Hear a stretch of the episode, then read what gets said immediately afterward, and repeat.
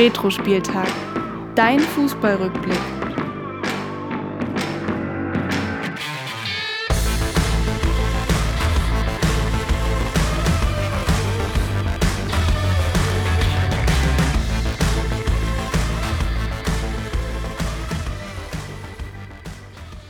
Ja, und jetzt äh, willkommen zurück hier bei Retro-Spieltag, dein Fußballrückblick. Heute geht es in der 31. Folge unseres Podcasts um den zweiten Teil des Hertha-Spezials und ähm, natürlich auch um viele spannende Themen, die jetzt hier an dieser Stelle gleich folgen werden.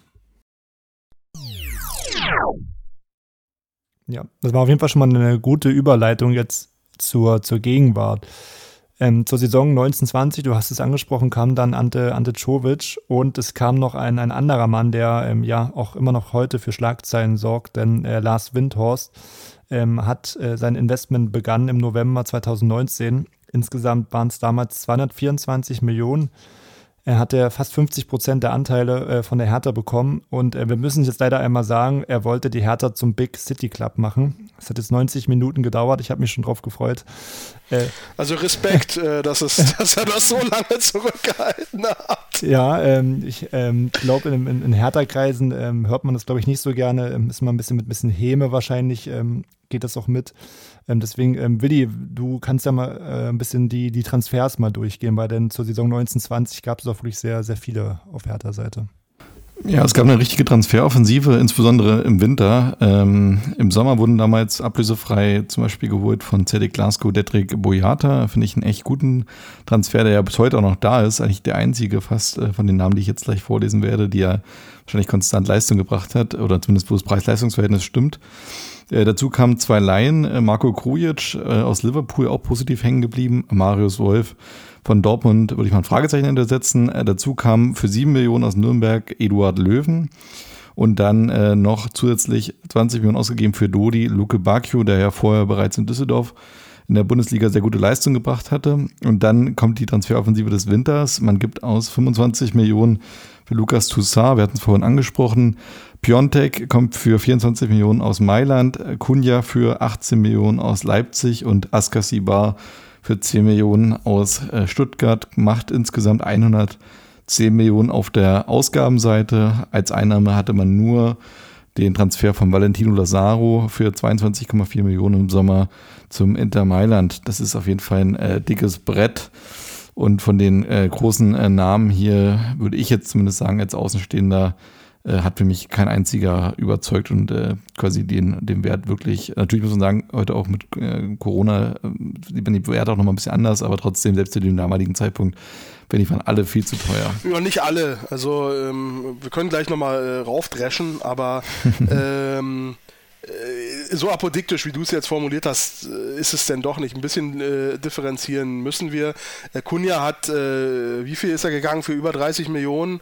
Also der hat nochmal äh, nicht nur refinanziert seine äh, äh Ablöse, sondern äh, nochmal 12, 13 plus x äh, Millionen eingespült. Also äh, auch äh, Luke Bacchio, ähm, auch wenn er ähm, nicht die erhoffte äh, Superstar-Verstärkung ist, ähm, ist nicht ohne Transferwert, ja, und äh, wird jetzt auch, wird, wenn wir ihn verkaufen, sicherlich auch noch ein bisschen was äh, erlösen. Ja, das gleiche gilt für Piontek, der ja jetzt gut in äh, anscheinend gut in Florenz eingeschlagen hat und wo gute Chance besteht, zumindest noch 15 Millionen für ihn zu kriegen, was jetzt auch kein Pappenstiel ist. Aber ja, vieles ist verbrannt. Wie gesagt, meine Haupt- Leiden, Luca Toussaint, das ist wahrscheinlich ein Transfer, den wir komplett abschreiben können. Also da fehlt mir im Moment die Fantasie, überhaupt irgendwas äh, noch zurückzusehen. Ähm, ich, ich, erinnere mich an, an, an, ich muss ein bisschen an denken an die Aussage von Bobic äh, dieser Saison, als er eben anfing, äh, äh die Leute zu verkaufen, den äh, Piontek wegzugeben, den Luke Bacchio wegzugeben, den Kunja wegzugeben und man ihn gefragt hat, na man, sie haben jetzt so viel äh, Qualität verkauft und wenig äh, zurückgekauft an Qualität und er dafür gesagt hat, ja, wo haben sie uns denn hingebracht letzte Saison? Ähm, damals habe ich es nur leise gedacht, jetzt sage ich es laut, zum Klassenerhalt. ja, äh, ob das dieses, ob die Wette von äh, Bobic, äh, der zwar auch Vorgaben hatte, aber äh, trotzdem da hier auch sehr autark agiert nach meinem äh, Eindruck, ob die Wette jetzt auch trotz dieses Ausverkaufes äh, der Qualität, die diese Spieler trotz aller Defizite haben oder hatten, ähm, ob die Wette aufgeht und wir trotzdem die Klasse halten und vielleicht noch mit ein paar finanziellen Rückläufen einen weiteren gesunden Aufbau starten können, das wird die Zeit zeigen. Ähm, Bobic geht da ein ganz schön großes Risiko ein. Ähm, jeder Transfer für sich scheint mir begründbar, ja. Ähm, aber die Fans, äh, wiederum ist die zweite Stufe, fehlt ein Stück und das wird auch unter den Fans sehr kritisch ähm, kommentiert, dass eben an, an einigen Positionen eben nicht nachgesteuert wurde. Ja? Ähm, und dass wir, dass der Kader immer noch an unglaublichen Unwuchten äh, auch auf einzelnen Positionen auch an äh, radikaler Unterbesetzung leidet. Ja, das äh, ist so, so ein bisschen so ein äh, in a nutshell so für mich so ein bisschen die Resümee dieser transferoffensiven Einkauf und dann wieder Verkauf. Ja, auch generell war ja dann die Saison, muss man sagen, eine, sehr wilde Saison. Auch ähm, das Trainerkarussell lief da sehr, sehr ordentlich. Ähm, Jovic musste, wie gesagt, nach dem zwölften Spieltag gehen und dann ähm, ja, kam Jürgen Klinsmann. Wir hatten es vorhin schon mal kurz angerissen. Ähm, der blieb immerhin bis zum 21. Spieltag und dann ähm, auch gab es eine Aktion, die es wahrscheinlich auch nicht oft nochmal geben wird, denn er hat ähm, ja seinen Rücktritt ähm, bekannt gegeben über Facebook. Ähm, ich muss sagen, damals, ich glaube auch im Freundeskreis bei uns, Willi, ähm, hat sich die Hertha so langsam zu einem HSV 2.0 entwickelt und war so ein bisschen eher die, ähm, ich muss es so hart sagen, äh, verzeiht mir bitte, so ein bisschen die Lachnummer der Bundesliga. Ähm, ja, Mario, wie, wie hast du das Kapitel Klinsmann nochmal rückblickend gesehen, auch mit, mit, mit der Geschichte Facebook und auch, wie gesagt, mit der, mit der Bezeichnung Big City Club und dann dieses, dieses Chaos dann also, im Verein? Wenn sich da jetzt so ein Investor einkauft und sich dann natürlich auch ein, jemand für den Aufsichtsrat holt, der vom Fußball gewissen Sachverstand hat, da war ich natürlich durchaus äh, begeistert von Klinsmann. Also, dass der auch aus seiner Rolle heraus, international erfahrener Trainer, ähm, dass der denn auch als Beirat im Aufsichtsrat, also der, der Aufsichtsrat ist ja der, also ist ja der eigentliche Beirat, so heißt er ja von den Statuten her bei der KGAA, die dann über Wohl und Wehe mitentscheiden, dass äh, er da fachlich mit unterstützt, das halte ich für richtig. Nachdem dieses Experiment Schowitz gescheitert ist und er sich da als Trainer bereit erklärt hat, ähm, ich sagte mal so, wie nach außen auch kommuniziert wurde, man hat ihn halt gebeten und er hat es dann halt gemacht äh, ich glaube nicht, dass von Anfang an immer die Intention schon da stand, dass der Klinsmann da sich nur lange, so lange halten muss, bis der Schowitz scheitert. Also das kann ich mir nicht vorstellen. Also so kann man eigentlich ja nicht strategisch agieren als Unternehmen und als Fußballclub schon gar nicht. Aber ähm, am Ende fand ich, war die Ära unrühmlich. Also bei all seinen Leistungen als Trainer, also ich denke schon, dass er die Mannschaft da wieder ein bisschen stabilisiert hat. Äh, aber gut, so viele Spiele hatten wir ja dann auch nicht, um nachhaltig sagen zu können, er war ein guter Trainer. Ähm, als, als Nationaltrainer in jedem Fall, aber er hat auch bei den Bayern ja viel verändern wollen, aber auch nichts sich am Ende so durchsetzen können. Vielleicht sind die Bayern noch besonders. Aber der Abgang und die Art und Weise, wie, wie er da dann Porzellan zerschlagen hat, also das geht gar nicht. Also, dass der insgesamt sich hier, also ich kann mir nicht vorstellen, dass hier in Deutschland hier noch irgendwo mal äh, auftreten wird. Also in verantwortlichen Rollen wahrscheinlich sowieso nicht. Aber das hat, daran hat er sich persönlich nachhaltig so sehr geschadet. Äh, ich glaube, und dass dann die Hertha in dem Zusammenhang mit natürlich genannt wird, ist und in dem Sinne doppelt tragisch. Aber äh, ich muss sagen, äh, unglaublich. Und äh, im Nachhinein muss man aber natürlich dann sagen, wenn, wenn dann seine vermeintliche halben Tagebücher auftauchen, wobei ich glaube, so ja waren die am Ende des Tages ja gar nicht, sonst wären sie auch nicht aufgetaucht, und mit dem, was da drin steht, äh, Robert, glaube, da können wir sagen, also zu den ein oder anderen äh, Spielereinschätzungen, die würden wir auch unterschreiben. Also da hat er nicht als Unrecht gehabt.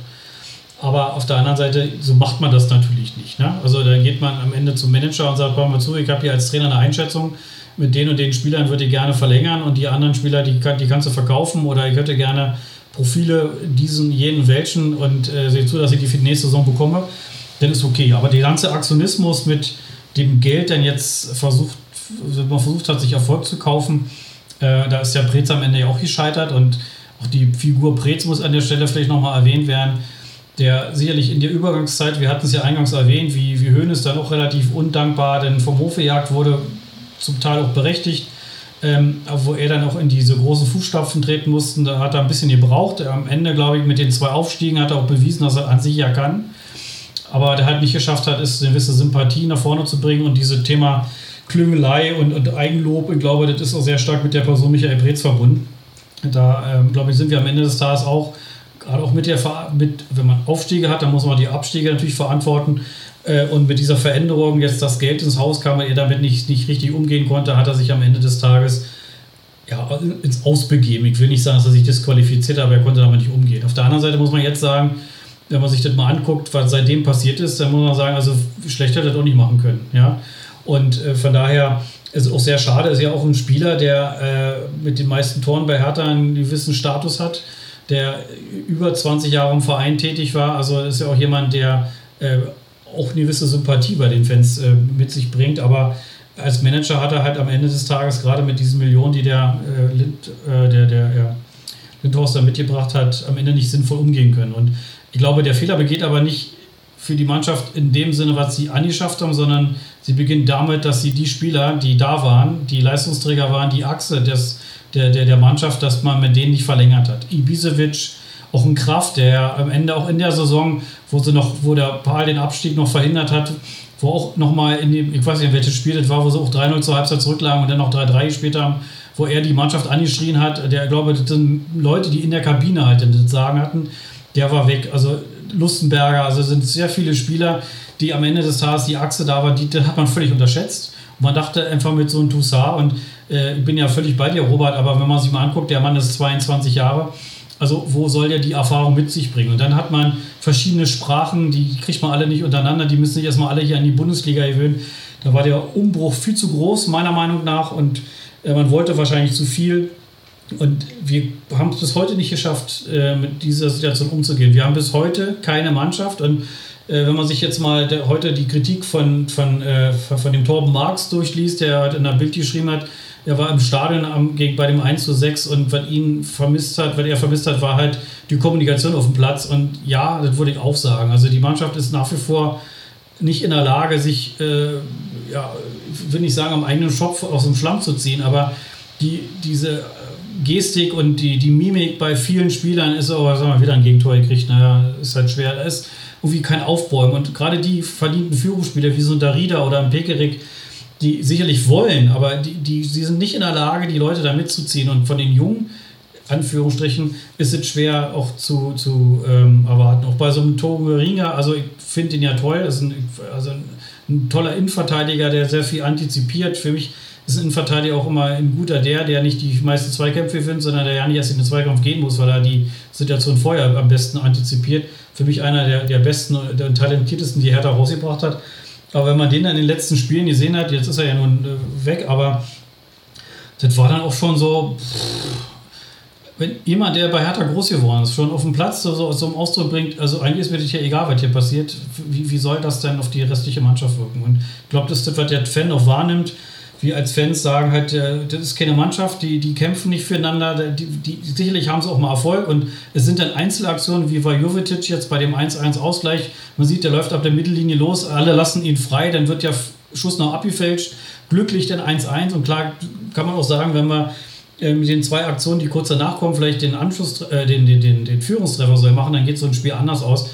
Aber auch der Elfmeter von, von, also man muss den nicht so halten. Man kann auch dann mit dem 2-1 sagen, dann spielt man mit elf Mann weiter, hat zwar ein Gegentor gekriegt, aber dass man danach so auseinanderfällt. Und ich meine, die Tordifferenz ist ja erschreckend. Das muss man sich mal angucken. Und also Jetzt analysierst du alle Spiele der letzten, äh, der letzten. Ich würde gerne, ich unterbreche dich mal, sorry, bitte, mal. Bitte, ich würde ja, nämlich, bevor sonst was, ich würde gerne noch auf die Eingangsfrage von euch äh, eingehen mit dem mit dem Klinsmann und äh, die Tagebüchern. Das habt ihr angesprochen. Also wie gesagt, diese äh, Aktion, die Spieler so zu bewerten, war unterirdisch. Auch dieses Rangeschleim und Rangewanze an, an, an Windhorst fand ich äh, unter der Würde eines eines Weltmeisters, aber was, wenn man das mal abzieht und nur, wenn man nur die Fakten äh, sich anschaut, wie sich äh, Hertha-Offizielle verhalten, welche Stimmung in der Geschäftsstelle herrscht, welche Stimmung bei den handelnden Personen im, im Management und in den Aufsichtsgremien herrscht, da hat Klinsmann den Nagel auf den Kopf getroffen. Es ist eine Selbstzufriedenheit, Bresigkeit, Kritikunfähigkeit, ähm, äh, Wagenburg-Mentalität, ähm,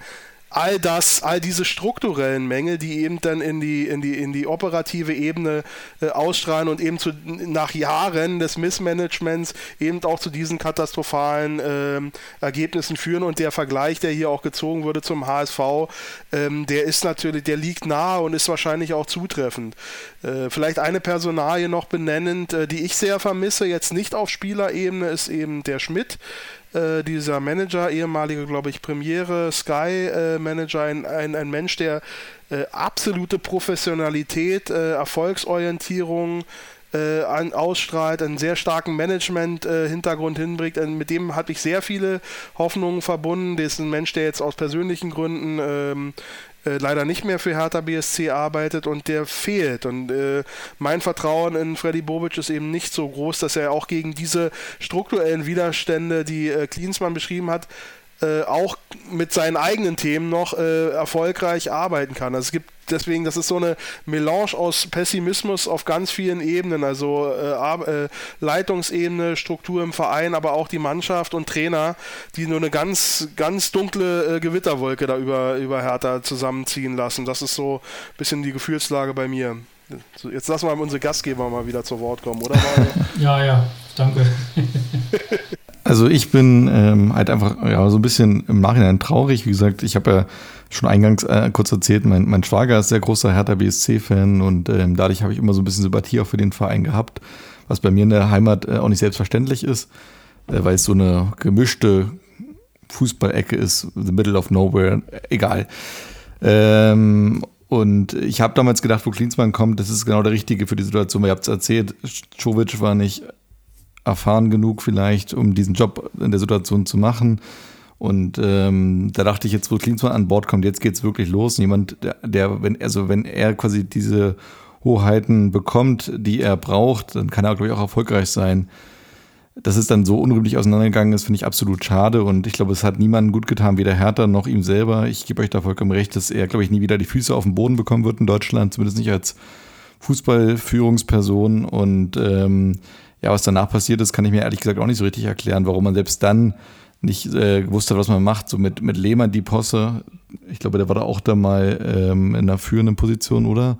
Hat dem Verein auch nicht gut ja, getan. Das ist auch nochmal so eine, so eine Rand, eher, eher eine Randgeschichte. Ich möchte nochmal auf Klinsmann zukommen und die Gefühlslage, die, an die ich andocken kann. Ich hatte auch tatsächlich Hoffnung mit ihm verbunden und was Klinsmann ja wirklich bewiesen hat, dass er selbst so einen verkrusteten Sauhaufen wie den DFB, der zu dieser Zeit war, als er übernommen hat, mit seinen sehr radikalen, sehr auch amerikanischen Methoden, äh, mit sehr viel Optimismus, mit sehr viel, mit wenig Respekt vor bestehenden Strukturen, dass er so einen Laden auch wachküssen kann, der uns eine lange, lange, lange Phase von unfassbar unfassbar viel Erfolg auf DFB-Ebene äh, ähm, ähm, beschert hat.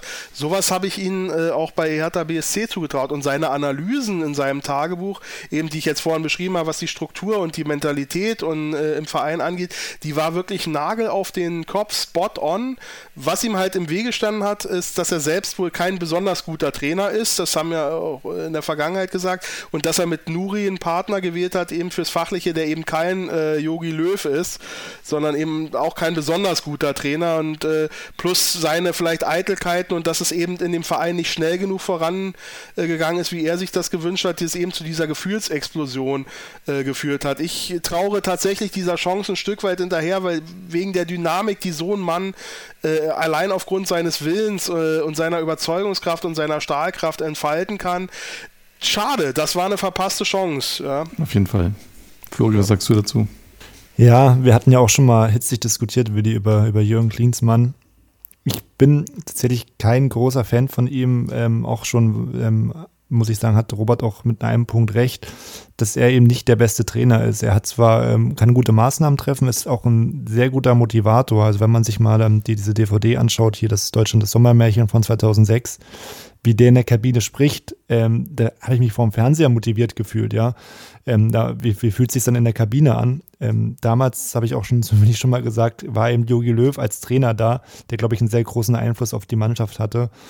Und wie du gesagt hast, Robert, ähm, dann war Pardal, äh, Pardal sage ich schon, wir haben so viel bei denen gesprochen, äh, Nuri wahrscheinlich nicht der, nicht der richtige Gegenpart von, von Klinsmann ähm, dass es da dann nicht so funktioniert hat, wie, wie ihr euch das als Hertha-Fans dann auch ja, erhofft hat, habt.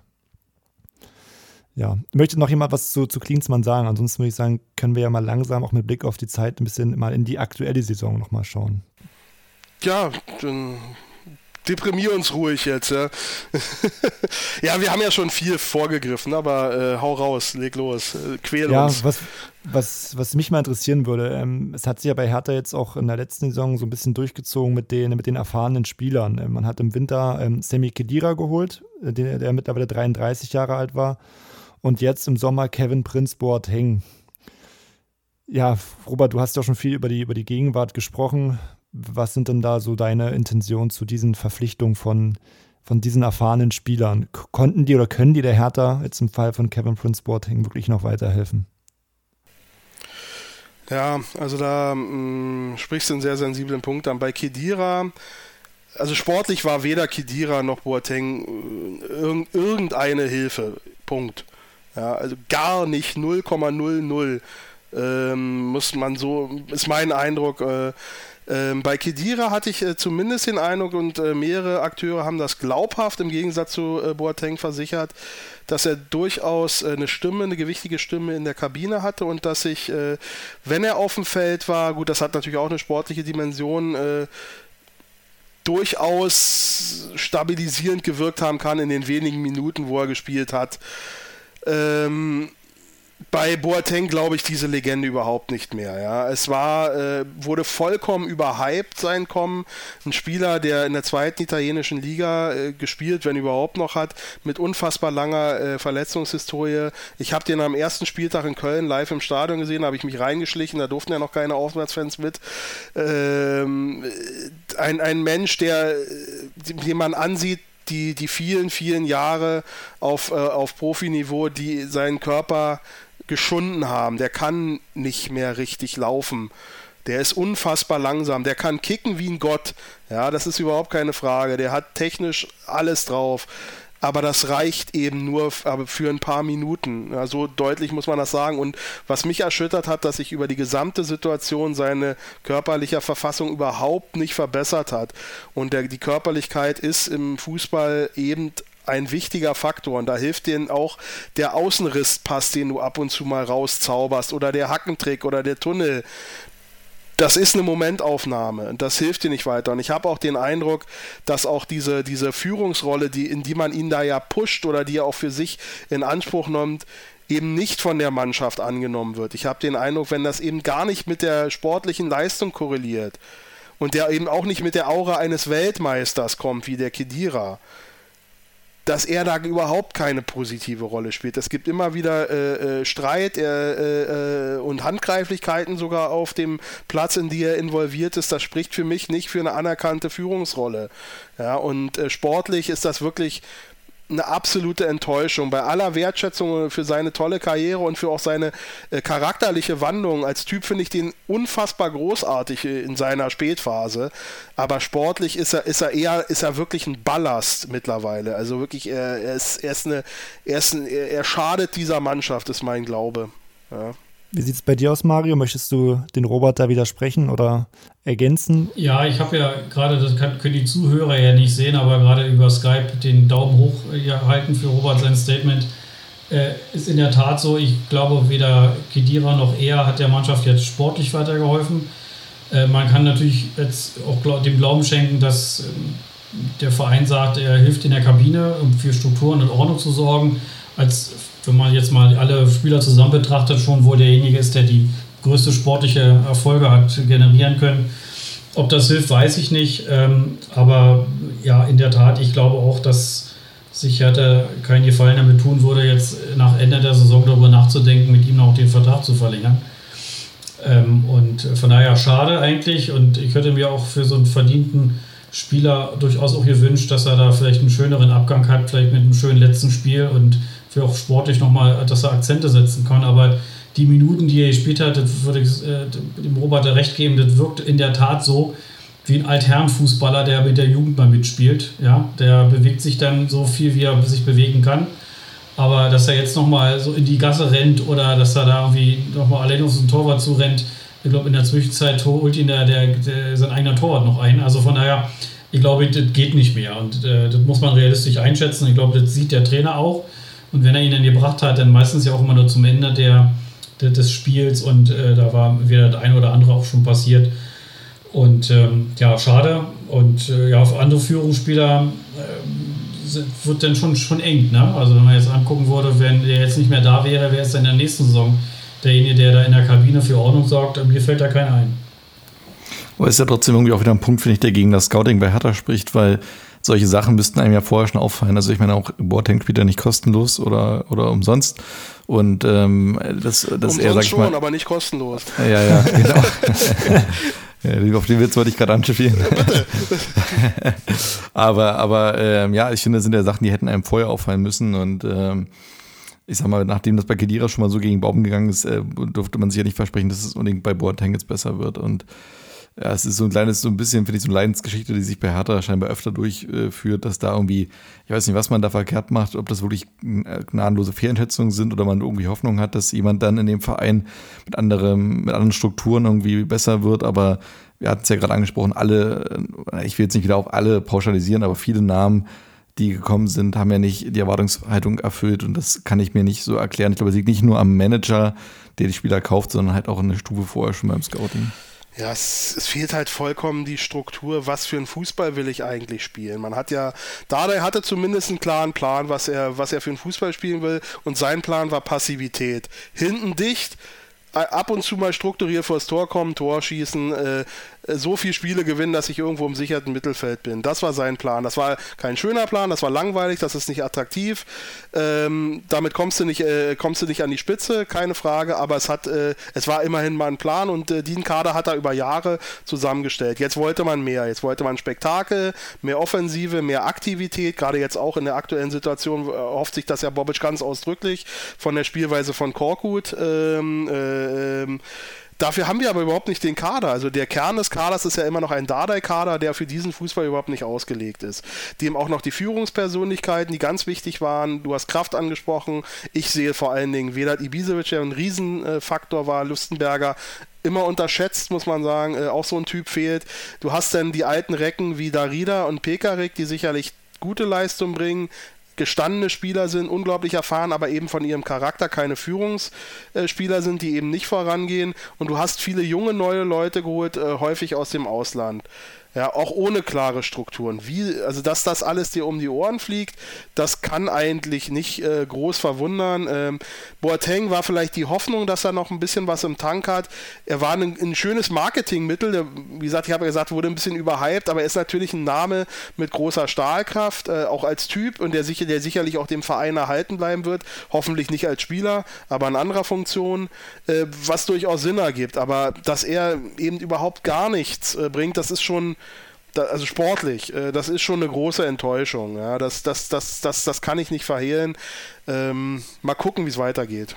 Ja. ja, und das ist eigentlich ein schönes Schlussstatement von dir, äh, Robert, um ähm, generell vielleicht den, den Rückblick auf die letzten Jahre von der Hertha da zum, zum Ende zu bringen. Es sei denn, ihr habt noch ein, ein Thema, einen Spieler oder eine Person, über die ihr gerne nochmal äh, ein Wort verlieren möchtet. Ich hätte noch die Frage an unsere Gäste, was von äh, Bobic zu erwarten ist für die Zukunft. Ist er der richtige Mann äh, als Manager oder also wird er so anknüpfen an seiner Frankfurter Zeit oder eher an der von Stuttgart von damals? Also ja. Das ist eine gute Frage. Gut, dass du sagst. Mal, fang du mal an. Ja, ich habe heute überlegt, ich glaube, wir, wir haben die gleichen Gedanken. Also ich würde mir wünschen, dass er an, der, an dem Erfolg in Frankfurt anknüpfen kann.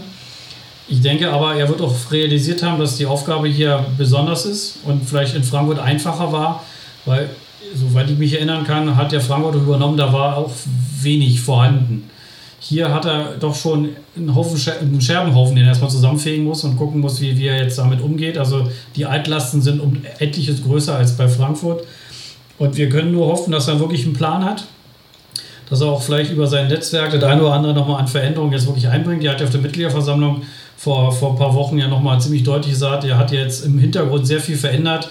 Er hat jetzt sozusagen die Grundlage gelegt, dass die Zukunft nur noch besser werden kann. Dem können wir ja nur, äh, nur Glauben schenken und, und hoffen natürlich, dass das so wird. Ich bin auch der Meinung, dass wir die Klasse halten werden, wenn auch knapp. Ich gehe von aus, dass Kräuter Fürth nicht mehr über den Strich kommt, also zumindest unter den letzten drei bleibt. Stuttgart hat auch unwahrscheinlich schwer, aber auch da muss ich sagen, ist der Verein anders unterwegs. Die sind ruhig, die schätzen die Situation realistisch ein. enorm viele verletzte Spieler, ganzen Leistungsträger sind nicht da, die jammern aber auch nicht. Die würden dann halt auch notfalls mit, mit erhobenem Hauptes in die zweite Liga gehen. Das ist dann halt aber auch so. Augsburg ist schwer einzuschätzen, kann man auch, also, also als Berliner würde ich sagen, naja, dann, wer, wer, wer interessiert Augsburg? Das würde ich den Fans aber jetzt auch nicht zu nahe treten, da aus, aus Augsburg, aber ja, muss mal gucken. Wolfsburg, glaube ich, wird sich berappeln und äh, Bielefeld macht auch einen stabilen Eindruck. Ähm, mal gucken, es ist ja quasi die, die Mannschaft hier vor meiner Haustür und äh, habe ja viele Kollegen, die da Bielefeld-Fans sind und viele Nachbarn. Äh, die machen auch einen sehr soliden Job und also es gibt ja niemanden, dem man Abstieg gönnt. Das, ja, das gibt es ja gar nicht. Aber man muss natürlich sportliche Situation einschätzen. Aber so wie die Hertha jetzt äh, sich die letzten Spiele präsentiert hat, äh, kann man sagen, also das wird sicherlich bis zum letzten Spieltag ziemlich eng. Ich würde vielleicht nochmal auf die Frage zurückkommen, äh, die, mal abgesehen von der äh, sportlichen Situation, die du jetzt geschildert hast, Mario, ähm, über wen wollen wir noch sprechen und wie sehen wir äh, mal ähm, Freddy Bobic? Ähm, ich hatte eingangs gesagt, was mir bei Bobic fehlt, ist tatsächlich ein Korrektiv, das sich eben mit Carsten Schmidt ähm, als Zwischenebene nochmal verloren gegangen ist. Wir haben mit, ne, mit Gegenbauer einen Präsidenten, äh, der nach vollkommen realistischer Einschätz Eigeneinschätzung sagt, er hat keine Ahnung von Fußball. Ähm, also wir haben da überhaupt keine Kompetenz auf der Ebene. Ähm, gut, Carsten Schmidt ist auch kein äh, Fußballexperte, aber er ist ein Management-Experte und er hätte äh, sicherlich den, den Transformationsprozess äh, äh mitgestaltet, er hätte äh, sicherlich auch äh, die Professionalisierung vorangetrieben. Und jetzt haben wir ein sehr wieder ein ähnliches Modell wie unter Preetz, dass wir einen sehr, sehr starken Manager haben, der sehr von sich überzeugt ist, der mit gnadenloser Härte seinen Kurs durchzieht, dem aber ein Stück weit aus meiner Sicht das Korrektiv fehlt und mehr und mehr gewahr wird mir, äh, dass er vielleicht auch Dinge nicht richtig ins Verhältnis setzt. In der Art und Weise, wie er abschätzig äh, darüber gesprochen hat, dass man den Klassenhalt im letzten Jahr zu stark gefeiert habe. Ja, ähm, wie er eben abschätzig über die Spieler geredet habe, die man abgegeben hat, äh, was sie denn gebracht haben, außer in Klammern außer dem Klassenhalt. Und man sich jetzt seine Bilanz ansieht, äh, gehen mir irgendwo die Argumente aus. Es gibt sehr viel Optimismus bei Einzelnen. Schöne Grüße an Andreas äh, Lorenz, äh, ähm, äh, ehemaliger Mofo-Journalist, der immer äh, sehr für Fredi Bobic äh, äh, wirbt und wir sollen dem Prozess vertrauen, aber seine Entscheidung, die er trifft, die für Korkut, die für einzelne Spieler, das Ausbleiben, Verstärkung ganz kritischer struktureller Stellen im Kader, das, das lässt mich zweifeln. Also das Beste, was ich sagen kann über Bobic ist, dass er ein extrem hohes Risiko jetzt geht, jetzt möglichst mit wenig Geld diese Saison irgendwie mit einem Nicht-Abstieg abschließen will und mit ein paar Reserven, die man noch hat oder mit Geld, das noch reinkommt durch etwaige Verkäufe, äh, wirklich einen, einen weiteren radikalen Kaderumbau durchführen will. Aber im Moment spricht sehr, sehr vieles gegen uns. Wir sind, ich glaube, die formschwächste Mannschaft im Moment. Ähm, es müsste jetzt einiges passieren, ähm, damit wir nicht wirklich den absoluten GAU verhindern. Ähm, und daran trägt äh, Frobic sehr schweren Anteil. Und ich habe seinen, seinen, seinen Auftritt auf der Mitgliederversammlung, der hat mich erschreckt, äh, Mario, muss ich ehrlich sagen. Äh, ein Mensch, der, ähm, der für mich nicht einen reflektierten Eindruck gemacht hat, der klar gemacht hat, dass er jetzt ihm erst gewahr wurde, wie groß die Aufgabe ist. Das ist schon durchgekommen, das sehe ich auch so, Mario. Aber der, ähm, wo ich mir wünschen würde, äh, dass er auch ein Korrektiv erfährt. Und das gibt es nicht im Verein.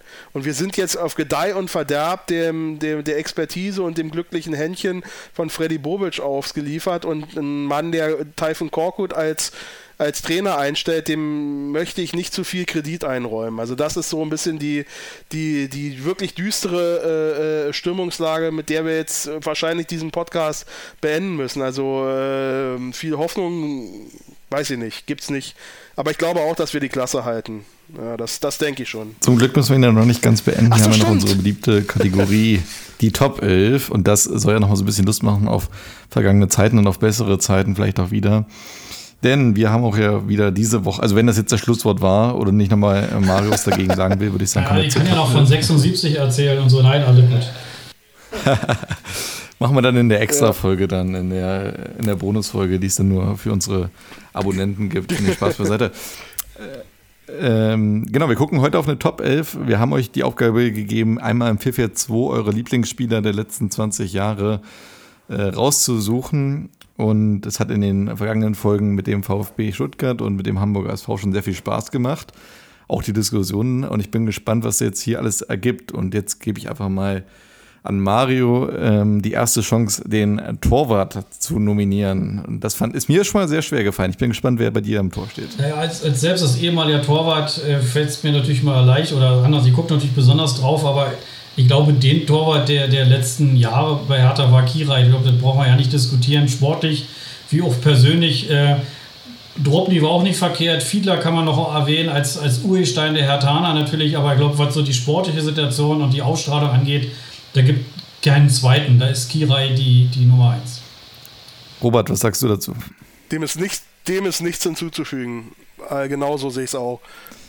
Dann bin ich gespannt, ob Flori auch Kirai hat. ich habe tatsächlich auch Gabo Kirai und ähm, bei ihm ist es einfach dieses ähm, Alleinstellungsmerkmal, kann man sagen, mit seiner weißen Jogginghose ähm, damals als Kind hat mich das irgendwie begeistert und war einer der, der wenigen Torhüter, die ich damals schon kannte. Und ähm, das war ja auch echt was Besonderes und äh, war trotzdem ein guter Torwart, ungarischer Nationalspieler. Ich glaube, wir haben hier viermal Kirai, oder, Willi? Absolut. Und ich finde, ich habe ja, wir haben euch eine Einladung geschickt im Voraus oder dem Exil-Hatana Podcast. Da haben wir auch überlegt, welcher Hertana ist denn der Mann mit der größten Identifikationsfigur da ist es, glaube ich, für mich einfach nach Marcelinho einfach auch Gabor Kirai, äh, alleine schon äh, wegen seines Auftretens und äh, seiner Sympathie. Äh, für mich wäre ansonsten Nummer zwei tatsächlich Thomas Kraft gewesen. Ich hätte auch ihn, äh, habe ihn auch ins Auge gefasst. Ähm, auch Christian Fiedler zwischendurch mal. Aber er hat mich auch für Kirai entsch entschieden. Und ähm, damit bin ich gespannt, was der Robert auf dem linken Verteidiger hat. Oh, da hast du mir genau den äh, Ball zugespielt, der mir am meisten. Ich hatte hier bis zum Schluss keine Namen. Äh, das ist die letzte Position, die ich ähm, äh, äh, besetzt habe. Mario nickt und lacht. Äh, eine ist mir gewahr geworden, wie schlecht diese Position seit Jahrzehnten bei Hertha BSC äh, besetzt ist. Ich habe mich dann, äh, auch wenn er beim Kicker als Mittelfeldspieler geführt wurde, ähm, für Nico Schulz entschieden. Am Ende einer, der immerhin mal ein bisschen Glanz gemacht hat. Ungefähr auf einem Niveau mit Plattenhardt, äh, der immerhin mal eine halbe Saison äh, sehr gut gespielt hat und ihn in, äh, in die Nationalmannschaft getragen hat, wo ihn kein Mensch angespielt hat, dass er ihn irgendwie gebrochen hat, der seitdem nur noch ein Schatten ja. seiner selbst ist, der Ärmste. Also das war die Position, die mir echt schwer gefallen ist. Also Nico Schulz, äh, schräger Platte, äh, ähm, aber mit Nico Schulz erster. Ja, also das ist meine Wahl.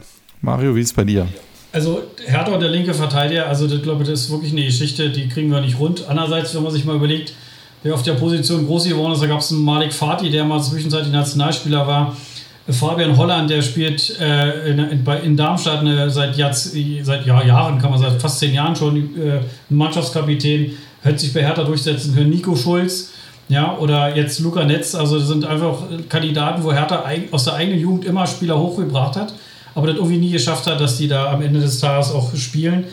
Ja, Plattenhardt würde ich auch sehen. Ich habe, auch weil ich da niemand hatte, ich habe mich dann für Bart Gore entschieden, als, Äh, ich wusste, ich glaube, der ist auch Innenverteidiger, aber ich habe den erstmal auf die linke Verteidiger. Nee, der ist doch Offensivspieler, der war Mittelfeldspieler. So ja, so ja. Genau, als Mittelfeldspieler, ja. als Reservespieler notiert bei mir. Ja, also stimmt. auch übrigens jemand, der vier Tore in einem Spiel geschossen hat. Das also stimmt, genau. Seitdem auch nicht wieder.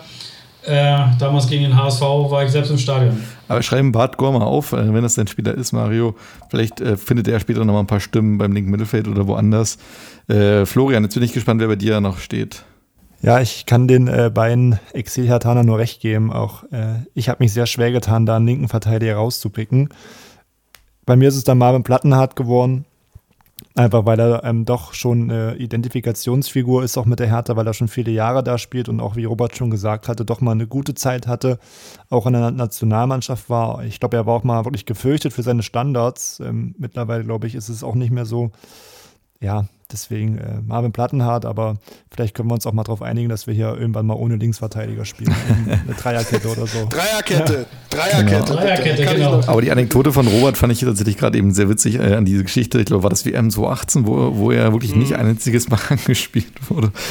Fand ich sehr cool. Von daher ist bei mir Plattenhardt nicht geworden, sondern auch Nico Schulz. Ähm, auch wenn er für mich, ja, also ich glaube, er hatte seine größte Zeit, würde ich sagen, gefühlt bei Hertha, bei Gladbach und bei Dortmund fand ich ihn dann nicht mehr so gut und nicht mehr so überzeugend. Und ich finde es auch immer eine Freche, dass er heute noch im erweiterten Kader der Nationalmannschaft irgendwie rumschwirrt. Ähm, aber auch Malik Fatih fand ich ganz cool, ähm, hatte ich mir auch mal zwischendurch notiert. Aber bei mir ist es Nico Schulz geworden, der jetzt damit zwei Stimmen hat und damit in unserem Kader der linke Verteidiger sein wird. So leid es mir tut für euch. Dann Innenverteidiger. Flori, du darfst jetzt mal beginnen äh, mit deinem ersten Innenverteidiger. Ja, ich äh, denke, den sollten auch einige von euch mit dabei haben. Wir hatten auch am Anfang der Sendung schon mal einige Lanzen für ihn gebrochen. Und zwar Josep Simonic ist bei mir Innenverteidiger Nummer eins auch eine echte Hertha-Legende, denke ich. Ähm, hat viele Spiele gemacht, immer sehr, sehr gut gespielt. War auch, glaube ich, ein Lautsprecher auf dem Platz. Vielleicht auch etwas, was der Hertha heutzutage fehlt. Äh, so ein Typ wie Simonic. Ähm, deswegen für mich auf jeden Fall Bestandteil der, der Top 11. Robert, gibst du mir recht? Ich glaube, das wird wieder eine einstimmige Angelegenheit. Genau, meine erste Wahl auch. Ja, ja, also sehe ich auch so. Äh, Einsatz äh, führt ja auch die, die, die Statistik mit den meisten Karten bei Hertha. Und äh, ja, absolut für mich auch ganz klar gesetzt. Bei mir auch. Ähm, kann auch nichts äh, dazu sagen weiter, außer das, was ihr schon gesagt habt. Ein cooler Typ. Und damit gehe ich gleich über zu dem nächsten Innenverteidiger, den jetzt äh, der Reihe nach ich jetzt mal verkünden werde. Das ist für mich Arne Friedrich tatsächlich. Ähm, für Nationalspieler gewesen, 2006 und 2007 10 und ähm, ja, auch wenn er in der Nationalmannschaft nie der Leistungsträger war und man sich immer so ein bisschen gefragt hat, warum spielt er eigentlich, gibt es da keine besseren auf der Position, hat er trotzdem irgendwie seine Leistung gebracht und ähm, war für mich auch immer eine Hertaner Identifikationsfigur und bin gespannt, ob er auch bei euch im Kader steht, ähm, Mario. Ja, steht bei mir auch im Kader. Ähm, äh, auch ein Stück weit nochmal mit, wie gesagt, ich konnte mich nicht so entscheiden mit Van Burik. Also wie gesagt, dadurch, dass ich ja mich für keinen linken Verteidiger entschieden konnte. Also den habe ich mit die engere Wahl genommen. Aber ich würde auch sagen, am Ende international betrachtet, gerade auch für die deutsche Nationalmannschaft, hat Friedrich da ein paar Punkte vor dem Dick van Burik, der aber auch eine, eine Legende im Hertha-Dress ist. Ne? Robert, wie ist es bei dir? Naja, also ganz klar Anne Friedrich, also meilenweit entfernt für mich von Dick van Burik, auch wenn er eine, eine, er war eine Säule, aber war nie wirklich ein überragender Spieler. Da reden wir von Arne Friedrich von einer ganz anderen Qualität, Aushängeschild, äh, auch ein smarter Typ, jetzt ja auch, äh, auch sportlich zwar nicht die ganz große Hilfe, aber als Aushängeschild damals wie heute ein, großer Gewinn und sportlich ein, ein absoluter Klassemann, Punkt. Ja. Cool. Ja, also ich kann euch da nur recht geben, es gab ja damals auch nicht umsonst den Ausspruch Arne Friedrich, Deutschland liebt dich. Von daher Arne Friedrich bei mir auch in der Top 11. Alles klar. Dann äh, gehen wir zum rechten Verteidiger und da darf Mario jetzt wieder anfangen. Da bin ich echt gespannt, weil der rechte Verteidiger ist für mich noch schwieriger gewesen als der linke Verteidiger. Ja, ich hatte ihn vorhin schon erwähnt, für mich auch als Legende ist Kobiaschwili. Also für mich, äh, der ja, hoch und runter geackert hat, äh, sich immer für die Mannschaft eingebracht hat Pickerick, äh, glaube ich, kann ihm da stark nachfolgen in, in, der Kontinuität und in der Art und Weise de, des Spiels. Aber für mich war der Koberschwili der, der rechte Verteidiger. Mario, wie ist bei dir? Das, war Mario, Robert. Äh, Entschuldigung, natürlich Robert, das vollkommen recht. Ähm, also ich, ich glaube, die Vorgabe war ja die letzten 20 Jahre ähm, und ich glaube, es war noch im Herbst der Karriere bei Hertha. Ich habe an Nummer 1 Marco Rehmer äh, gesetzt äh, als rechten Verteidiger ähm, der auch wirklich in Richtung Weltklasse phasenweise changiert hat, zumindest nationale Klasse. Ich habe aber in Klammern, äh, weil ich äh, es einfach einen coolen Typ finde und der hat eine, hat wirklich viele coole Spiele in jüngerer Vergangenheit, um, um nicht nur komplett in dem, in dem, in dem Altlasten äh, zu schwimmen, äh, auch mal Mitch genommen. Äh, den Mitch Weiser, vielleicht hat den ja noch ein anderer auf der Karte, aber den äh, an Nummer 1 tatsächlich aufgrund von Klasse Marco Riemer. Ja, dann äh, mache ich mal weiter. Ich habe ähm, Peter Pekarik. Ähm, Kobiaschwili hatte ich tatsächlich auch überlegt, aber äh, muss ich sagen, dass ich ihn eher eben doch mit den, mit den SC Freiburg und mit der Georgien-Connection dort verbinde. Und bei Peter Pekarik äh, finde ich bemerkenswert, wie lange der doch schon bei, bei der Hertha spielt und doch immer so ein bisschen unter dem Radar ist. Und ich glaube, es auch schon häufig die Phasen gab, wo man gesagt hat, okay, ähm, Pekarik wird jetzt wechseln, ähm, wir planen nicht mehr mit ihm. Und irgendwie ist er dann doch immer wieder aus der Versenkung ähm, emporgekommen und hat sich dann wieder als Rechtsverteidiger mit soliden Leistungen etabliert. Ich glaube, der ist nie der, der auffälligste Spieler gewesen, auch nie, nie offensiv, aber hat immer seine solide Leistung gebracht und ich finde, ist wahrscheinlich auch ein, ein bisschen ein underrated Spieler, ähm, deswegen für mich äh, Peter Pekarik äh, als Rechtsverteidiger. So, drei Mann, drei Stimmen. Da darf ich jetzt wieder entscheiden, wer es schafft. Und bei mir ist auch Marco Rehmer geworden. Äh, auch für mich, ich äh, hatte über mein Bett ein Poster von der Nationalmannschaft von 2002, da war Marco Rehmer immer drauf. Und ähm, deswegen ist Marco Rehmer für mich so eine Identifikationsfigur auch mit der Hertha ganz früh gewesen, am, zu Beginn meiner Fußball, meines Fußballinteresses. Und ähm, Mitchell Weiser hatte ich auch überlegt, ähm, aber leider ist seine Karriere so ein bisschen stocken geraten und äh, deswegen ja, hatte ich ihn dann nicht so ähm, mehr verfolgt die letzten Jahre nach seiner Hertha-Zeit. Da war er bei Leverkusen, ich weiß gar nicht, wo er jetzt spielt. Ja, von daher, Marco. Bremen. Oder er spielt nicht mehr in Bremen. Ich glaube, er saß auch schon wieder Ach, raus. Echt? Doch, er hat gespielt am Wochenende, habe ich. Oder? Ach, echt, ja? Ja, ja, ja. Krass, aber ging ja ganz schön bergab für ihn auf jeden Fall. Aber Marco Rehmer auf jeden Fall einer, der, ich weiß gar nicht, wo er nach Hertha noch gespielt hat, aber auf jeden Fall sehr, sehr erfolgreich war, Anfang der 2000er. Von daher ist er auch für mich eine gesetzte Nummer so, dann äh, defensives Mittelfeld. Müsste jetzt Robert wieder dran sein.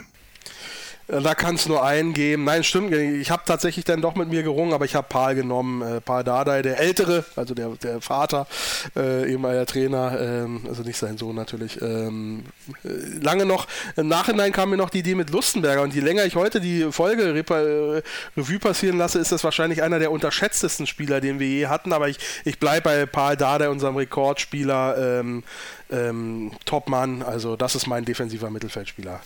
Dann darf Flori sagen. Ich habe auch Paar Dardai. Ich fand es auch nicht ganz so einfach. Ähm, Lustenberger war auch wirklich ein Spieler, wo ich mich gewundert habe, wie viele Spiele der doch für die Hertha gemacht hat.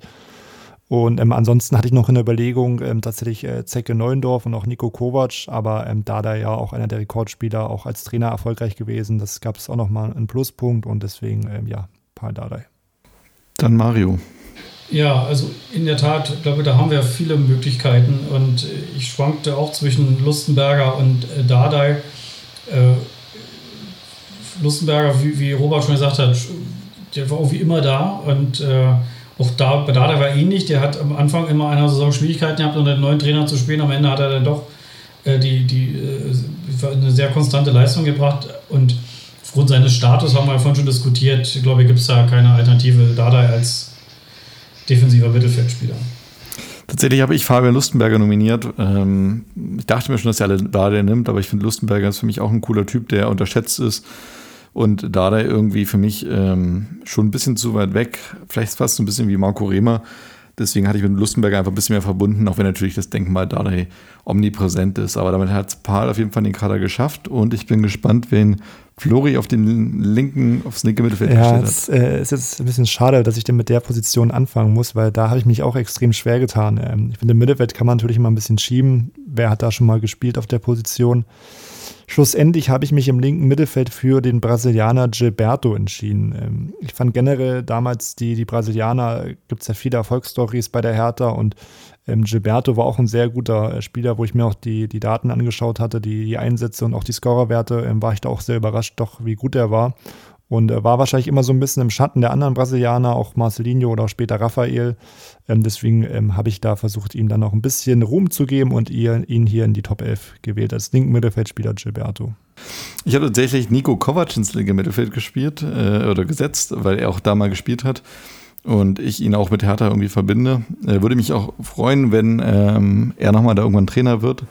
Wäre so ein bisschen meine Lieblingsbesetzung für den Hertha-Trainerjob. Ähm, ich denke, dass er auch so ein Typ wäre, der so ein bisschen das Feuer entfachen könnte. Mal gucken. Ich sehe es erstmal nicht kommen, aber Nico Kovac hat von mir die Stimme bekommen. Meine Alternative wäre Bart Gore gewesen. Aber auf jeden Fall nicht Gilberto, mit dem kann ich nicht so viel anfangen.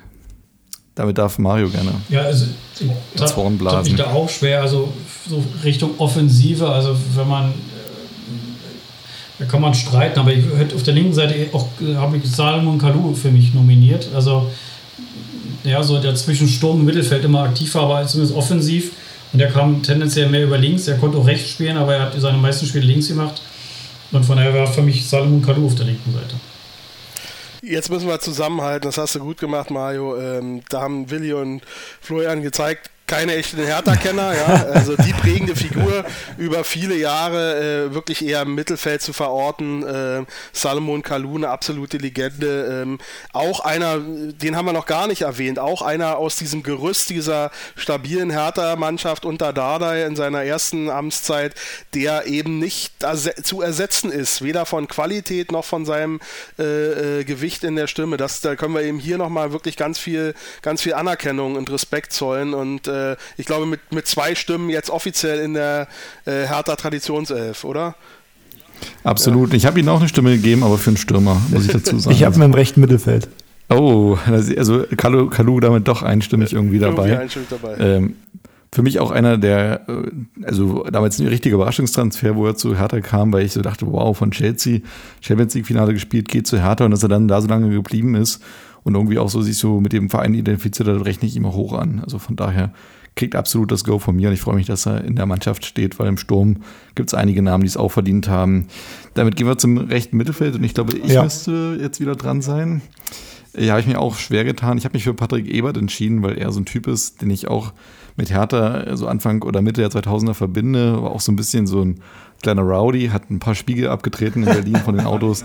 Und irgendwie fand ich ihn immer ganz, äh, ganz witzig, ähm, auch wenn er fußballerisch nicht der allergrößte Spieler war wahrscheinlich, aber hat für mich einfach zu Hertha gepasst. Ja, jetzt bin ich gefragt wahrscheinlich. Ähm, für, da wir Marcelino noch verteilen müssen, den wir wahrscheinlich alle in, die, in der Mitte orten, würde ich auf rechts Raphael denn sehen, als äh, den Spieler, der dann versucht hat, in die Fußstapfen von Marcelino da reinzugehen, der auch einen super Job gemacht hat bei Hertha. Und aus meiner Sicht auch ein bisschen unrühmlich, naja, bei Gladbach dann äh, seine Karriere hat beenden lassen. Also ich würde ihn dann auf der rechten Seite verorten. Okay. Robert? Also ich habe versucht schon möglichst positionsgetreu zu entscheiden und äh, Raphael ist das ja tatsächlich nicht in meiner Traditionself aus dem erwartbaren äh, offensiven Mittelfeldspieler, den wir alle äh, da äh, wahrscheinlich genannt haben. Äh, ich glaube, ich, ich setze mal einen ganz interessanten Punkt und ich habe Sebastian Deißler oh, auf die rechte cool. Mittelfeldposition ja. ge gesetzt. Ähm, aus meiner Sicht ähm, wahrscheinlich der beste Fußballer, den wir seit 20, 30 Jahren hatten.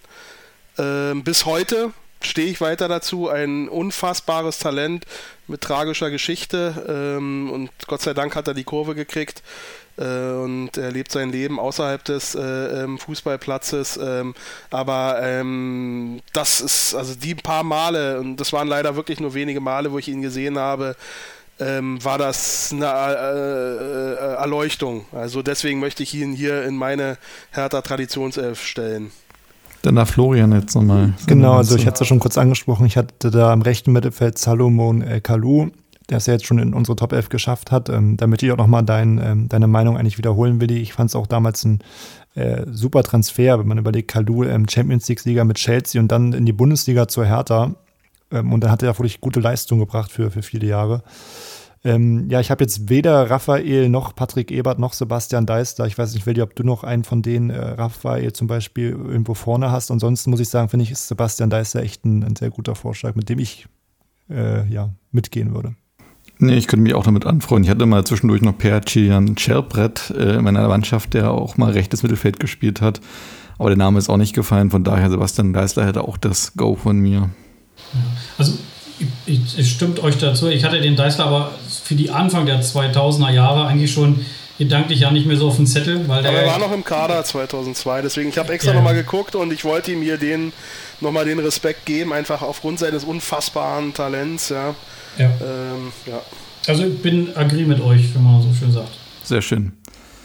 Dann äh, darfst du gleich weitermachen, Mario, mit deinem zentralen offensiven Mittelfeldspieler, mit deinem Zehner. Ja, doch, das geht ganz schnell. Das ist der Spieler, von dem ich das einzige Trikot mit einer Beflockung habe, nämlich Marcelinho. Und äh, ich glaube, es gibt, äh, also ich wüsste nicht, wer, wer davor annähernd so viel äh, Ruben und, und, und positive Nachrichten und Schlagzeilen für die Hertha gemacht hat wie Marcelinho. Ob das seine falsch gefärbten Deutschlandfahnen ist, die er sich ins Haar hat äh, äh, färben lassen bis zu seinen Toren ab aus der Mittel, von der Mittellinie und was er alle für tolle Sachen gezaubert hat. Äh, er war ein Verrückter im positiven Sinne und äh, ja, also der einzige Star, glaube ich, in, in, dieser Größenordnung über Jahre, den Hertha in, in, den letzten 20 Jahren hatte. Alles klar, Robert, du bist dran. Ja, ich glaube, das wird wieder eine einstimmige Sache. Äh, Aushängeschild, ein Spieler von unfassbarer Qualität. Äh, oder wie es Dada gesagt hat, läuft jedes Spiel nur fünf Kilometer, ist aber jedes Mal der beste Mann und hat eine Vorlage, zwei Tore geschossen. Keiner weiß warum. Ähm, klar, ähm, heute fast undenkbar, einen Spieler von so einer Qualität im Kader zu haben. Ja, also sehr viel Wehmut mehr oder weniger bei dieser wahrscheinlich einstimmigen Wahl dabei. Ja. Ja, also ich denke auch, dass es einstimmig wird. Ich habe auch Marcelinho und ja, einfach eine, eine Hertha-Ikone, eine Hertha-Legende und ähm, auch das Tor, was du angesprochen hast, Mario, äh, von der Mittellinie, das war ähm, gegen die SC Freiburg damals. Gegen Freiburg, Richard genau. Richard genau, ich war im Tor. Stadion als kleiner Bub. Ich glaube, das war tatsächlich das erste Mal, dass ich äh, bei einem Freiburg-Spiel im Stadion war. Ich glaube, es ist am Ende sogar 5 oder 6-0 ausgegangen. Freiburg ist am Ende abgestiegen. Das Tor von Marcelino werde ich nicht vergessen. Von daher Marcelinho in der Top 11.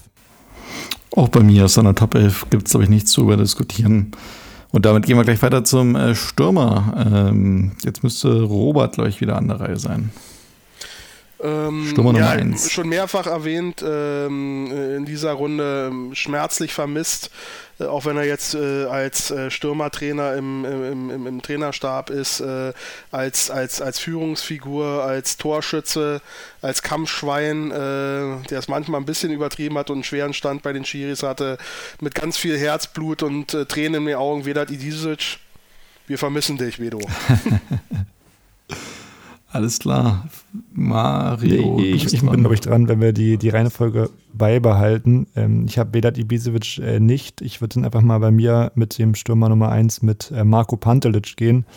Ähm, muss ich sagen, ein Stürmer, den ich sehr, sehr sympathisch fand und auch ähm, meiner Meinung nach einen unglaublichen Torinstinkt damals hatte und eben auch in dieser Erfolgssaison 2008, 2009 da einen, einen großen Anteil dran hatte. Ähm, deswegen äh, Pantelic für mich Top 11 mit dabei. Bei mir war es ja Salomon Kalou, hatte ich ja vorhin schon erwähnt. Mein zweiter Stürmer, um das gleich mal vorwegzunehmen, ist auch Marco Pantelic. Damit ist noch Mario offen mit seinem ersten. Ja, also ich, ich, bin da natürlich dann mit bei Robert. Wir müssen wahrscheinlich zusammenhalten als Herr Tana, also auch bei Ibisevic. Aber in der Tat, ähm, es gab einige äh, verrückte Stürmer, die wir auch hatten. Ähm, und Pantelic hörte sicherlich mit dazu warum ich mich für Ibisevic entschieden habe, ist, dass er am Ende, ich glaube, deutlich länger dann bei Hertha gespielt hat und ähm, dass er sich deutlich mehr mit dem Verein identifiziert hat. Pantelic war am Ende jemand, der am Ende auch äh, nur wegen Geld Fußball gespielt hat. Das hat er dann gerade zum Ende seiner Zeit bei Hertha ziemlich deutlich gemacht und von daher, das war bei Ibisevic nicht so, zumindest nach außen nicht so erkennbar.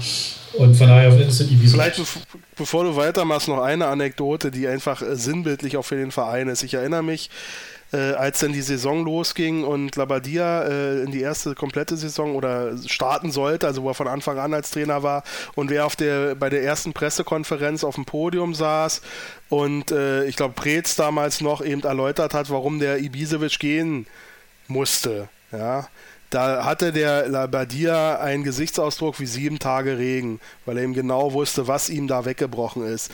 Unersetzbar, ja. Also deswegen äh, genau mit deinen Argumenten auch fürs lange Verbleiben die Nummer eins. Ist ein bisschen blöd. Ich glaube, bei der Nummer zwei werden wir jetzt gleich viele Überschneidungen finden, aber ähm, mal gucken. Bin gespannt. Vielleicht gibt es ja noch einen Dark Horse, dass hier einer für den zweiten Stürmer aus der, aus, dem, aus der Schublade zieht hier. Ja, Flori ist auf jeden Fall dran. Wir müssen erstmal schauen, wen wir jetzt eigentlich reinnehmen, die Elf. Ich glaube, wir haben jetzt zweimal Pantovic, zweimal Ibisevic, oder? Ja, kannst du beide nehmen. Also mein zweiter war tatsächlich Pantelic. Ah ja. Also, dann äh, darf äh, Flori noch seinen zweiten. Äh, genau, dann schauen wir mal, wer denn die meisten Stimmen hat. Ich habe als äh, Stimme Nummer zwei Adrian Ramos.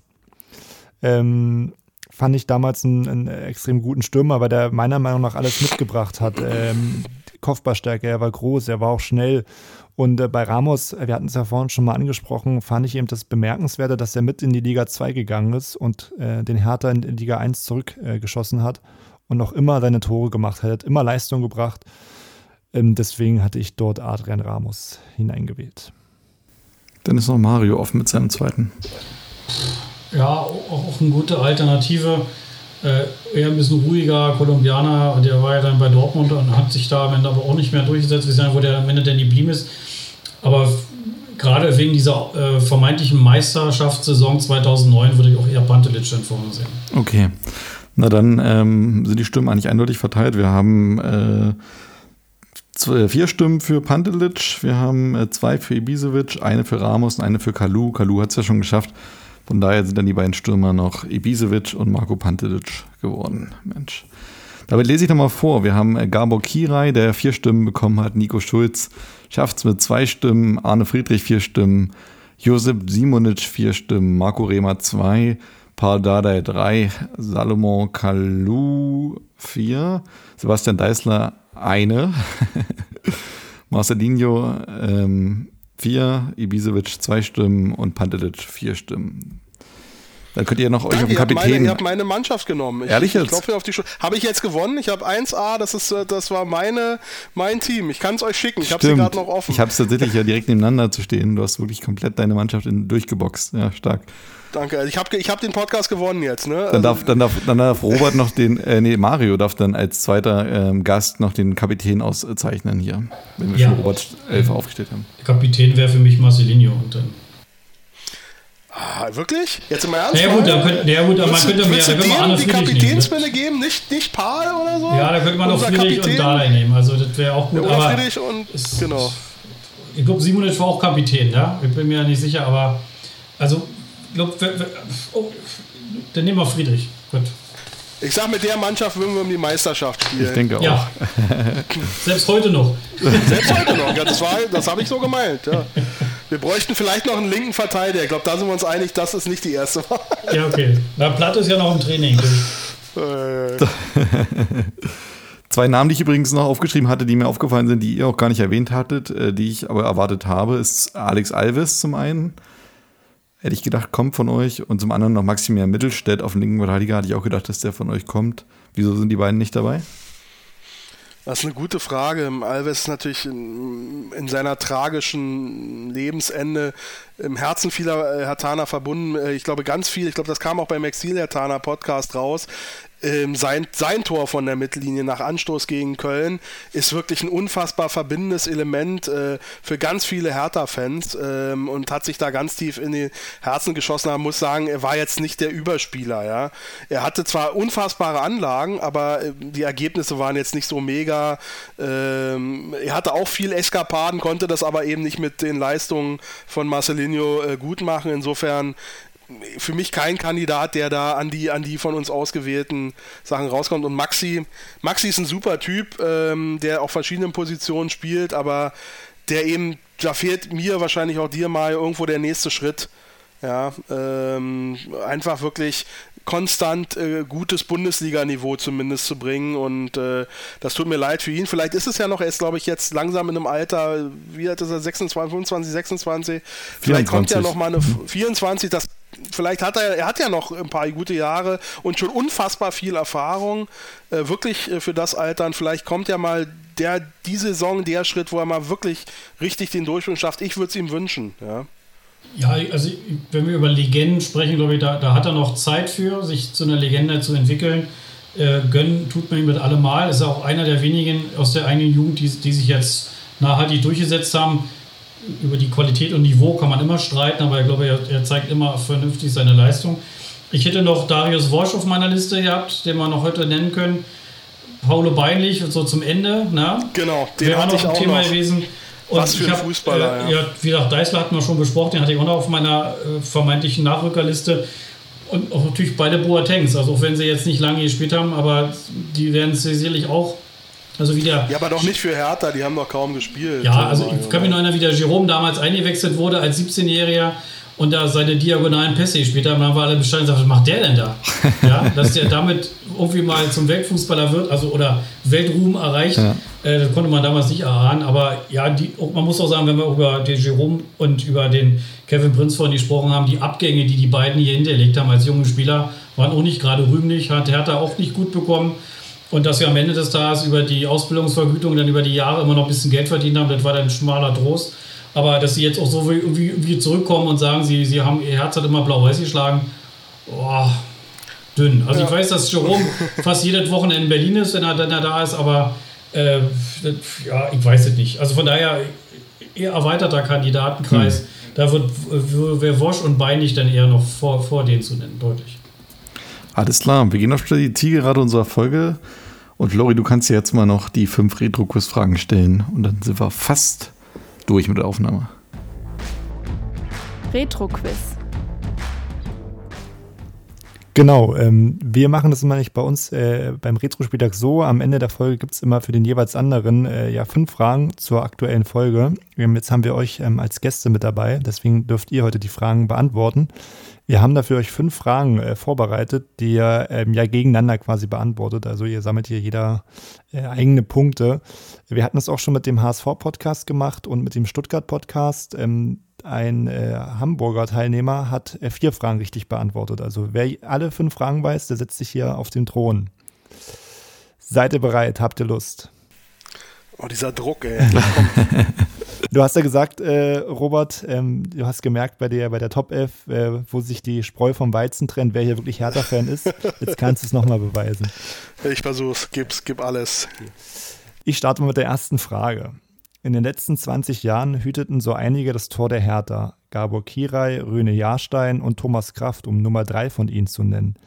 Welcher dieser drei genannten Torhüter hält mit 14 weißen Westen den internen Hertha-Rekord seit der Saison 2000-2001?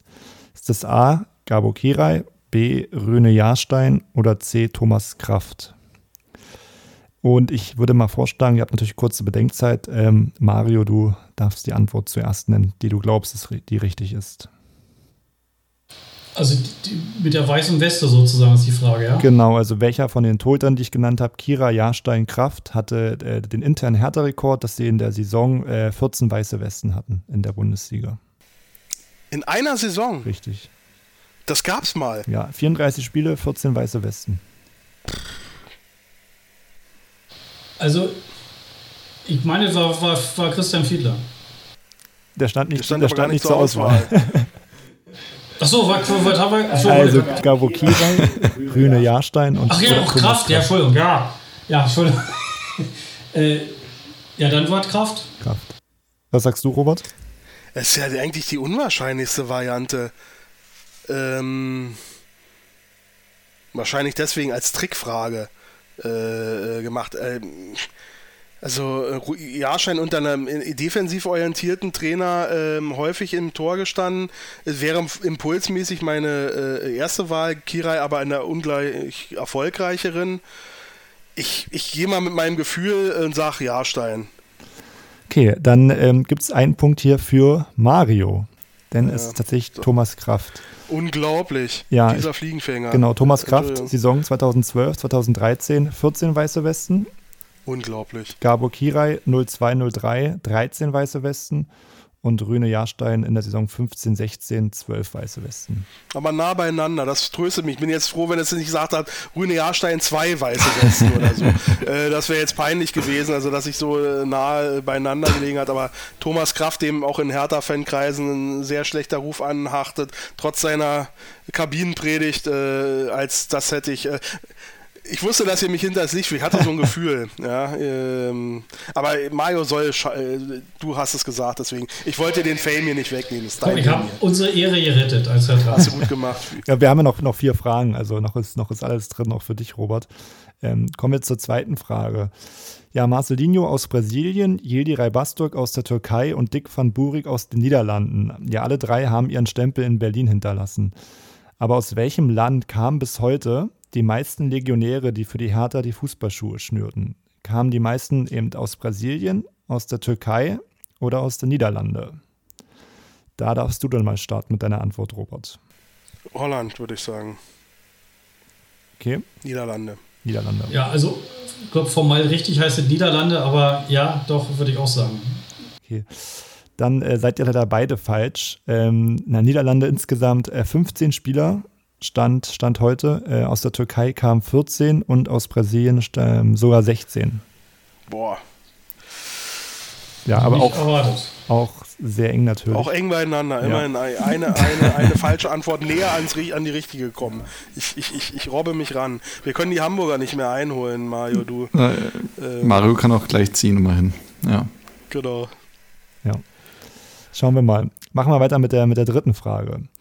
Ja, der FC Bayern oder RB Leipzig wären sicherlich nicht mehr die Lieblingsgegner der Hertha. Aber wer könnte denn der Lieblingsgegner sein? Also, Gegen welche aktuelle Bundesligamannschaft konnte die Hertha in ihrer gesamten Historie denn die meisten Bundesligaspiele gewinnen? Ist das A. Eintracht Frankfurt, B. Borussia Mönchengladbach oder C. der erste FC Köln?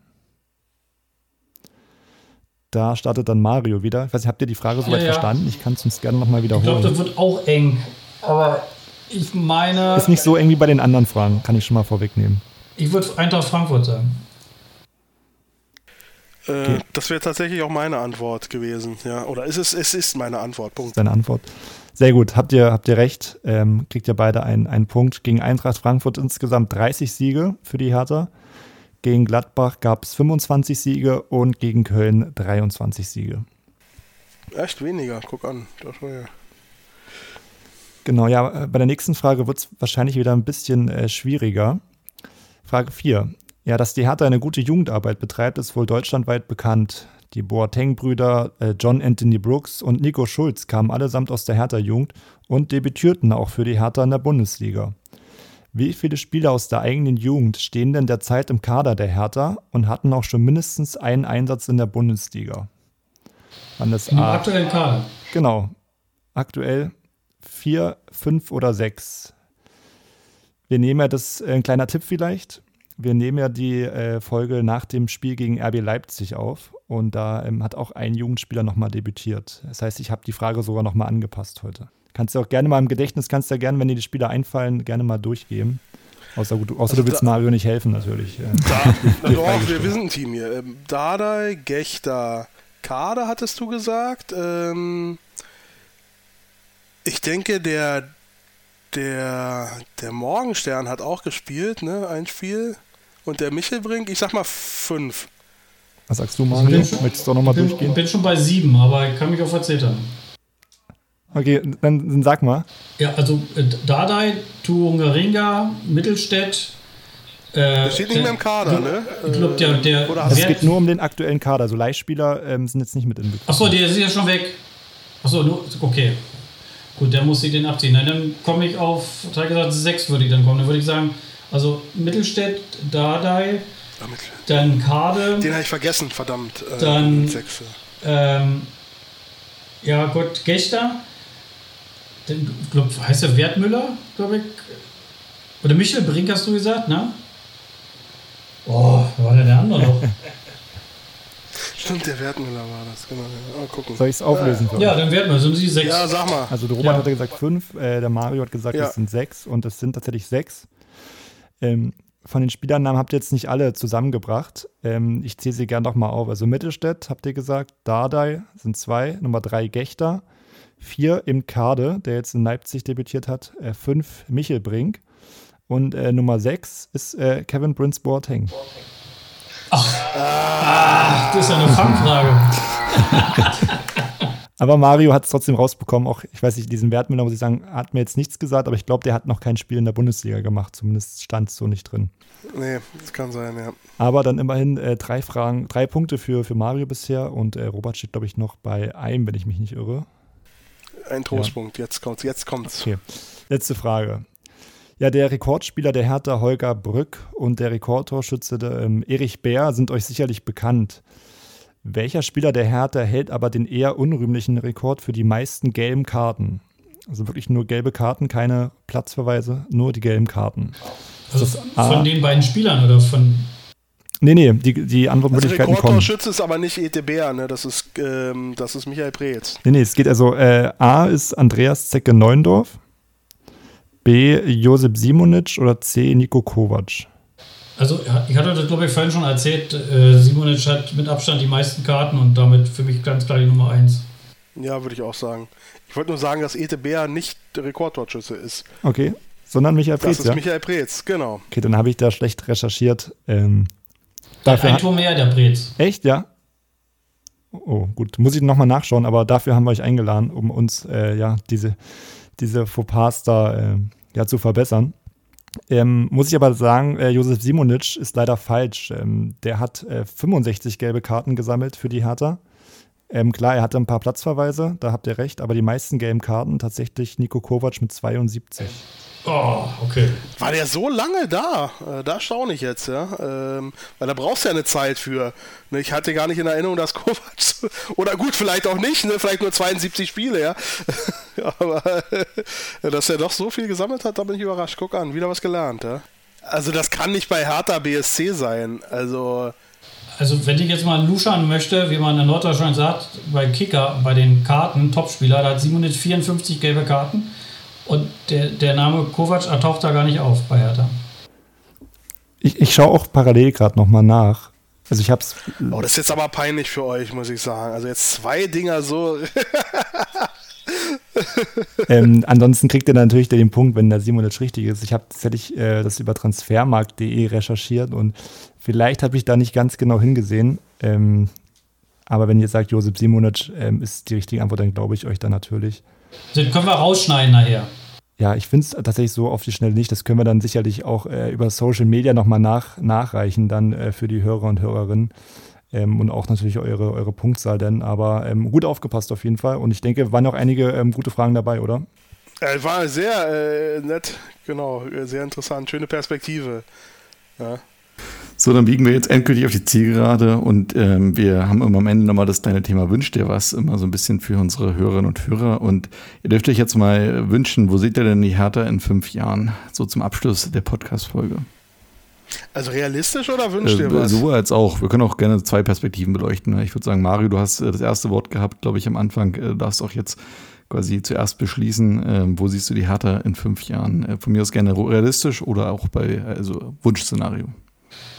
Ja, gute Frage. Also ich wünsche mir natürlich, ähm, dass wir die Saison jetzt irgendwie kurzfristig vernünftig überstehen, dass wir danach eine Saison der Konstanz haben, dass wir dann mit der Jugend, dass wir die gut einbauen können, dass äh, wir vielleicht der darauffolgenden Saison sehr stark mit eigenen äh, Spielern aus der Jugend uns stabilisieren, dass wir dann gleich im dritten Jahr das Thema Stadion irgendwie auf, vernünftig auf den Weg bringen, dass wir auch eine Perspektive haben, eine Vision, die wir da mit verbreiten können und dass man vielleicht dann im, im vierten Jahr, äh, äh, ich sage mal, an den oberen Plätzen vielleicht äh, ankratzen können. Ich bin da bei Robert, also das wird nicht so einfach mal international zu spielen. Da, muss, da haben wir anderen Vereinen, die, oder die haben uns einiges voraus.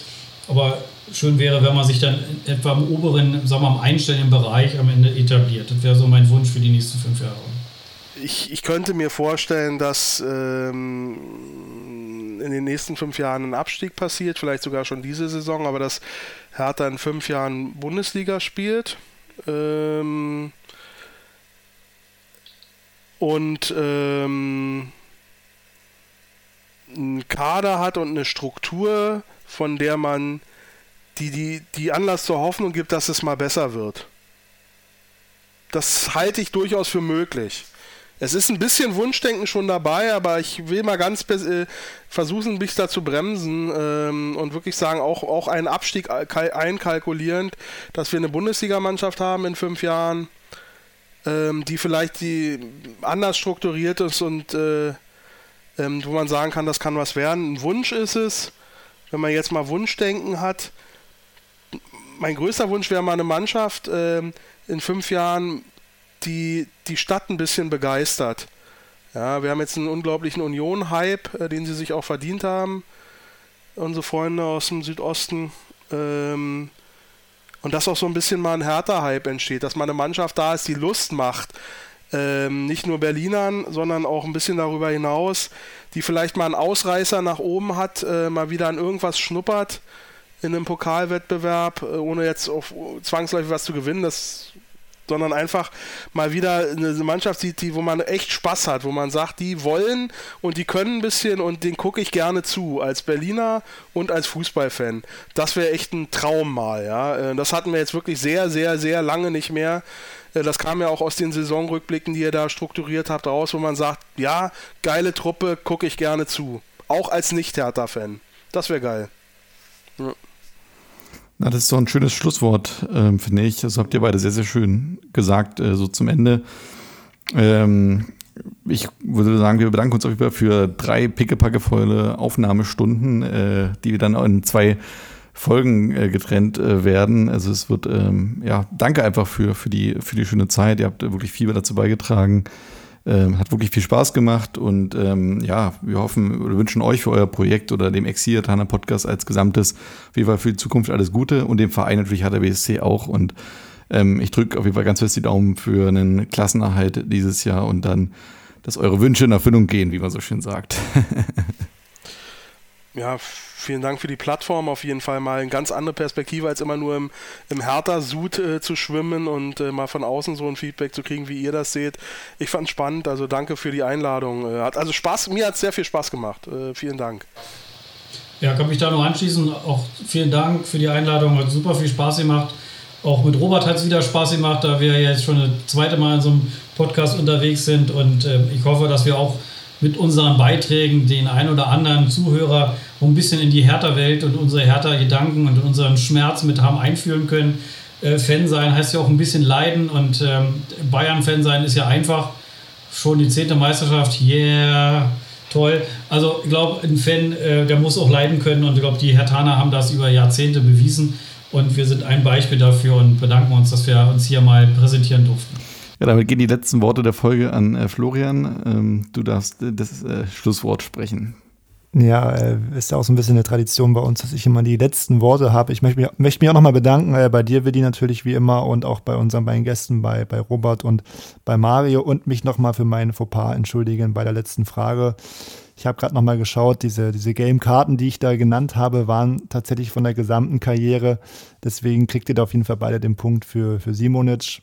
Und damit an Mario herzlichen Glückwunsch. Äh, vier Punkte dann und damit äh, ja Platz 1 geteilt mit Lasse vom Hamburg-Podcast Volksparkgeflüster. Ja, das dazu. Ansonsten, ähm, genau, die Folge kommt in zwei Teilen, Willi, du hast es gesagt. Ähm, wir freuen uns wieder auf Feedback von, von den Hörerinnen und Hörern, ähm, gerne auch auf Social Media. Und ähm, ja, äh, mir hat es auch sehr viel Spaß gemacht und dann ja verabschiede ich euch drei und auch die Hörerinnen und Hörer und ähm, ja, viel Spaß und bis bald. Bis bald. Ciao. Hau he. Euer Jürgen.